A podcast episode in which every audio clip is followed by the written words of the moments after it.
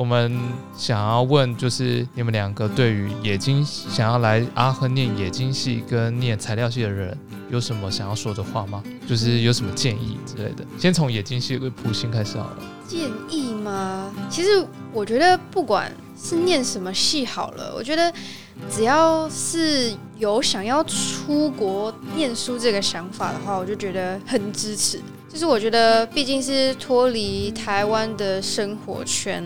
像我自己也没有想到，原来我自己来德国之后这么喜欢煮饭，这么喜欢做甜点，也都是因为来了不同的环境之后，发现自己其实喜欢做某些事情，但是在台湾是体验不到的。毕竟你只要走出去巷口就可以买到牛肉面，根本就不会想要自己去煮饭还是什么的。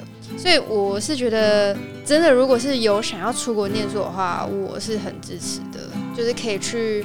体验一下不同的环境还有风气，对。那如果是说冶金系的话，我是觉得德国这边的教育风气是真的很自由，同哎同时很自由，但是它的课程又很很扎实，对。所以不要想说什么来德国这边念书可以两年毕业，拜托不要这样想，太难了。就是真的是你就是要好好的，就是也不要急着毕业吧。就是你多在不同环境体验一下，多个一年体验，我觉得也是不错。嗯，对，那大概大概就是这样吧。对啊，我也觉得就是。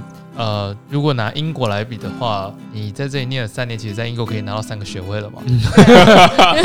没错，没错。一直拿这个表阿贝贴哈，但这三年其实你在工作之前，你其实会发现你学越多，会发现你缺少的东西越多，然后你遇到越厉害的人，觉得天哪，他怎么这么厉害？我还好多东西才能赶上他。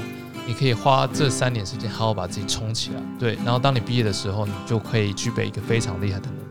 我觉得这是德国想要带给我们的感觉。对，而且我觉得，哦，这也是我来这边念书之后，然后就是看到我的同班同学的时候，才有这样子的突然突然有个体悟吧。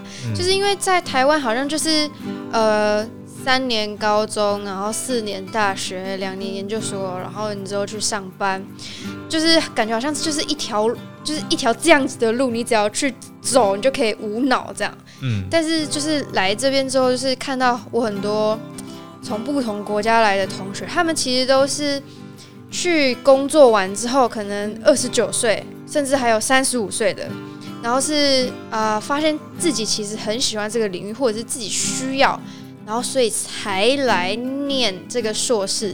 然后如果是这样以这样的出发点的话。是跟他们的立场跟我的话比较起来的话，就他们真的是很认真，就感觉是为自己而学东西。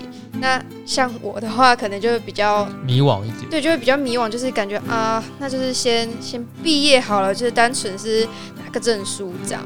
我觉得这跟就是普星你自己在欧洲开始练料理跟练甜点一样，我真的觉得是应该是有一种需求，就是因为你这里没有这个东西，所以你有一个需求，你就会有动力想要去把这个东西完成。对，然后就会突然发现，哎，其实自己真的很能做这件事情。对，其实你没有用心做，其实你用心做，你可以做超好的。对，对对对。那少成呢？你有什么材想要给来这里念材料系的人，而且是德文材料系的人，想要说哪些话吗？德文材料系啊，你不是德文材料系？对对，我知道，我知道。我的意思说，我对于想要来念德文材料系的同学们跟观众朋友们，我觉得，如果说针对这个这个系的话，我觉得我真的没有太太多。要提醒或者是要告诫的事情，就说直接来吧。是是是真的没有，对对对。只是我觉得很重要的一点是，说真的真的真的要好好问自己一下，好好问自己一下，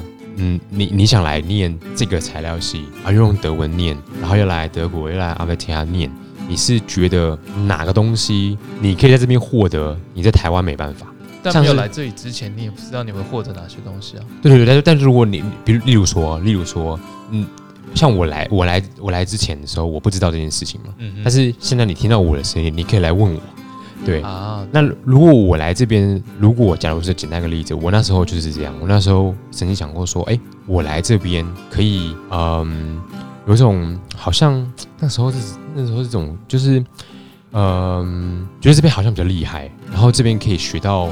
更先进啊，或者是更呃 advance 的的东西。我那时候真的有这种想法。维基百科也把这里写的很厉害。我那时候真的有这种想法，但是我后来来了之后呢，我就发现说，其实在这个专业上，在材料这个专业上，你要 advance 这件事情跟。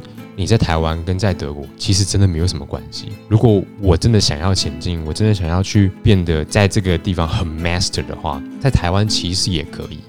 但是如果你跟我说，如果你你你理由是说，哎，其实我觉得德国的这实验室的环境，这种仪器设备环境比较好，而且还有比如说资金充裕，哇，这个差很多。真的真的，这个很有钱，这边的真的真的很有钱，在这边念硕士，你不会考虑到钱这件事情，你就是做实验而已，钱不是我们需要担心的。如果你是想来体验这种东西，或者是你觉得这边有更多的在资金充裕的情况下会怎么做事，那那你就一定要来。你要来看看这样的环境，还有这样的资源下是长什么样子。可是如果你要跟我说你来这边是因为你觉得在这边你会比较认真念书，那你好好考虑一下，真的不一定是这样子。可能在台湾用中文学习状况，可能吸收力还会比在这里用英文跟德文吸收力还要高很多，对不对？嗯嗯嗯嗯。而且你在台湾，如果你不会有不会的问题，你都可以用你的母语好好的跟教授。问问问问到你会为止，但是这边光是语言就是一个一个障碍。对啊，对啊，嗯。那阿维提亚对你来讲，你最大的收获是什么？你说在阿维提亚的学校，对我觉得是刚我我刚刚就是提到这一点呢。我觉得是一个好，我再讲一下，就是除了钱这件事情，还有个实验室，它让我非常印象深刻。我觉得目前我觉得非常棒的一点，就是说 我那个时候问我的其中一个指导人，我就问他说。那你们做实验，你怎么我怎么样算是我做完这个 project，或者是我做完到了一个一个一个坎了？对，然后我算成功了，或者是什么东西？那他那个时候就是跟我说，做实验这件事情就是没有分嘛。你不论是你做了这个方法，你是成功做出来了，还是你做这个方法是成功做不出来了，就是都是一样。你做实验就是在做这件事情，你就是在 try，你就是在像我现我们现在在做的 project，就是没有人做过的东西，那你只能 try 嘛。你就算 try 失败了，那也是经验之一。对，然后我就发现他们在做实验的情况下呢，这个好像对他们来讲是一件很很自然的事情，就是我就是这样子，而并不是说我今天这个方法我一定要成功了，我今天这个实验才叫做 OK，不然我就什么都没有了。对对对，我觉得让我很印象深刻的是这个这个观念跟这种这种感觉。嗯，对对对。那如果就是有听众想来阿贝特哈，然后想要体验，就是不用从石器时代开始磨石头，像台湾从石头开始磨起的话，想要直接竞争成青铜时代的人，欢迎来阿贝特哈，因为阿贝特哈真的很有钱，然后实验室里面的仪器真的很新，然后它。你需要什么东西，学校都会尽力提供给你。你可以直接用站在巨人的肩膀上，然后完成你想要做非常先进的事情。对，那我们今天的 podcast 就到这边。那谢谢少成跟普信，对我们今天很棒，不管是心灵鸡汤或者是材料系跟眼睛系的事情，谢谢大家，谢谢，谢谢大家，拜拜，拜拜。